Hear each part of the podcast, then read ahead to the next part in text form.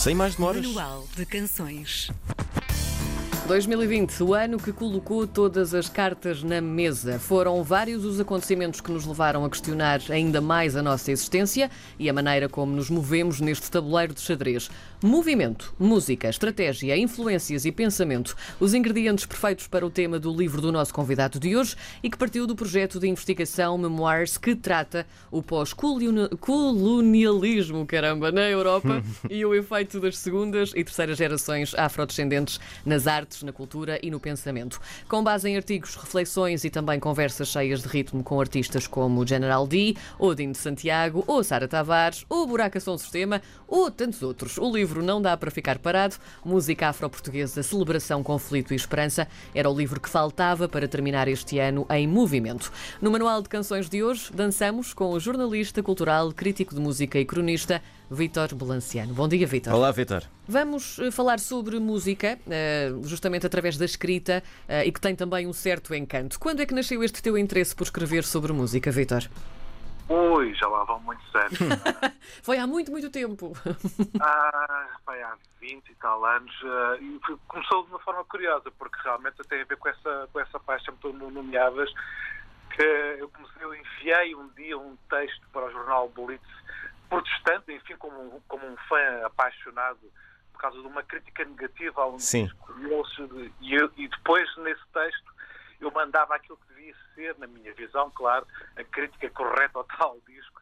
E os responsáveis do Blitz nessa altura, enfim, o Monteiro, António Pires, Miguel Capeta e por aí fora, acharam muita piada a esse texto. E pouco tempo depois eh, desafiaram-me eh, para escrever eh, para o Blitz. Eu, na altura tinha uma outra atividade profissional. Trabalhava na Câmara Municipal de Lisboa, imagino.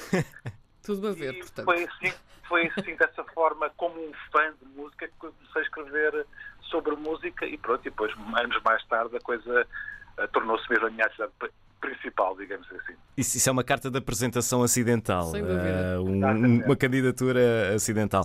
Ah, Vitor, vamos, vamos à origem deste livro. O que é que é este projeto, ah, ou o que é que este projeto Memoirs, ah, como é que ele te levou à vontade de escrever este livro?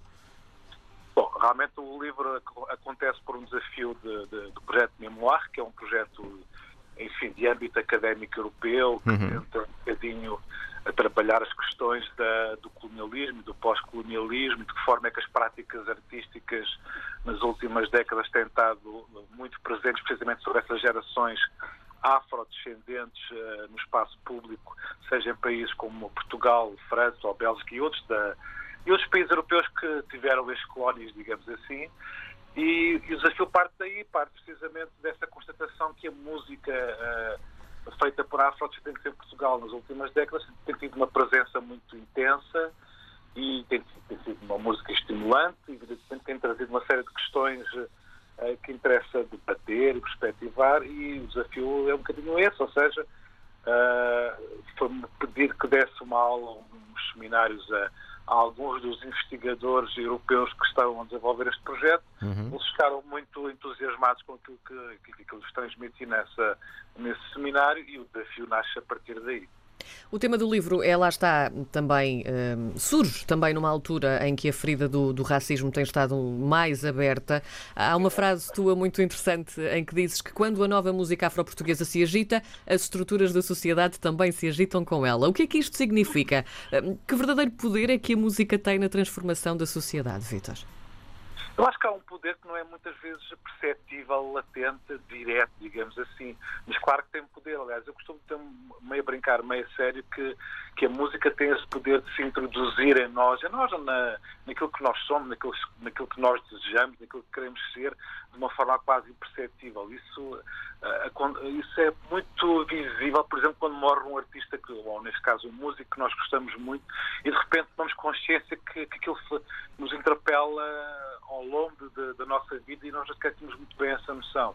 Eu recordo, sei lá, quando morre o David Bowie. Por isso as pessoas vão todas para as redes sociais Sim. falar sobre a sua relação com aquele músico, que no fundo estão a falar também sobre elas próprias, muitas vezes. Bom, mas para responder à tua pergunta, eu acho que sim, acho que a música tem, neste caso, esta música, de, estamos a falar da música que tanto pode ser a do Bonga, como dos Buracos São Sistema, como das novas gerações de editora Príncipe, o Batido e por aí fora, de alguma forma, uh, o facto de, de, eles terem visibilidade e de nós relacionarmos com a sua música cria uma série de,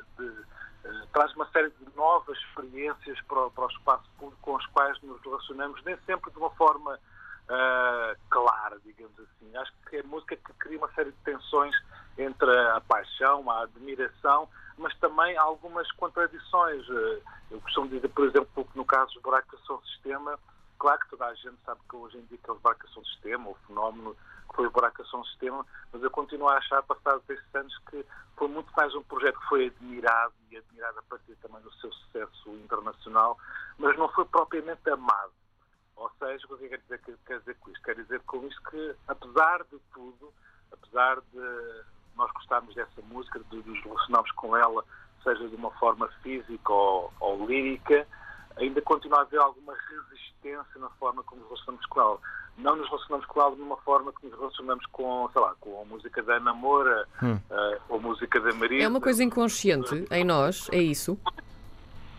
Eu acho que às vezes é inconsciente, outras uhum. vezes é muito consciente. Uh, sei lá. Eu acho que, por exemplo, pegando no caso dos buracação sistemas, podia ser no, no, no Partido, no Dino Santiago, enfim, tantos outros casos.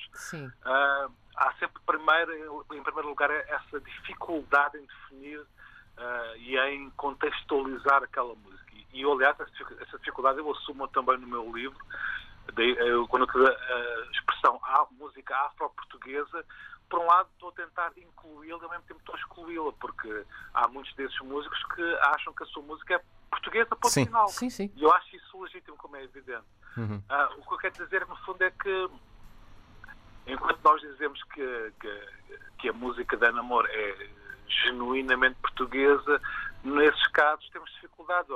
Dizemos que é música africana, dizemos que é música afro-portuguesa como eu, dizemos que é música lusófona. Será que precisamos de mais, umas, mais uns anos, mais umas gerações para poder dizer que a música afro-portuguesa é música portuguesa? Sim, eu, eu acho que é interessante falar das novas eh, gerações, porque eu acho que, apesar de tudo, as novas gerações, digamos assim, acho que estão a interiorizar e a vivenciar todas estas questões de uma forma um bocadinho diferente, felizmente. Portanto, eu acho que há um caminho que já foi percorrido, uh, mas evidentemente continua a haver uma série de tensões e questões que a música transporta. Uh, e quando digo tensões, não é só no.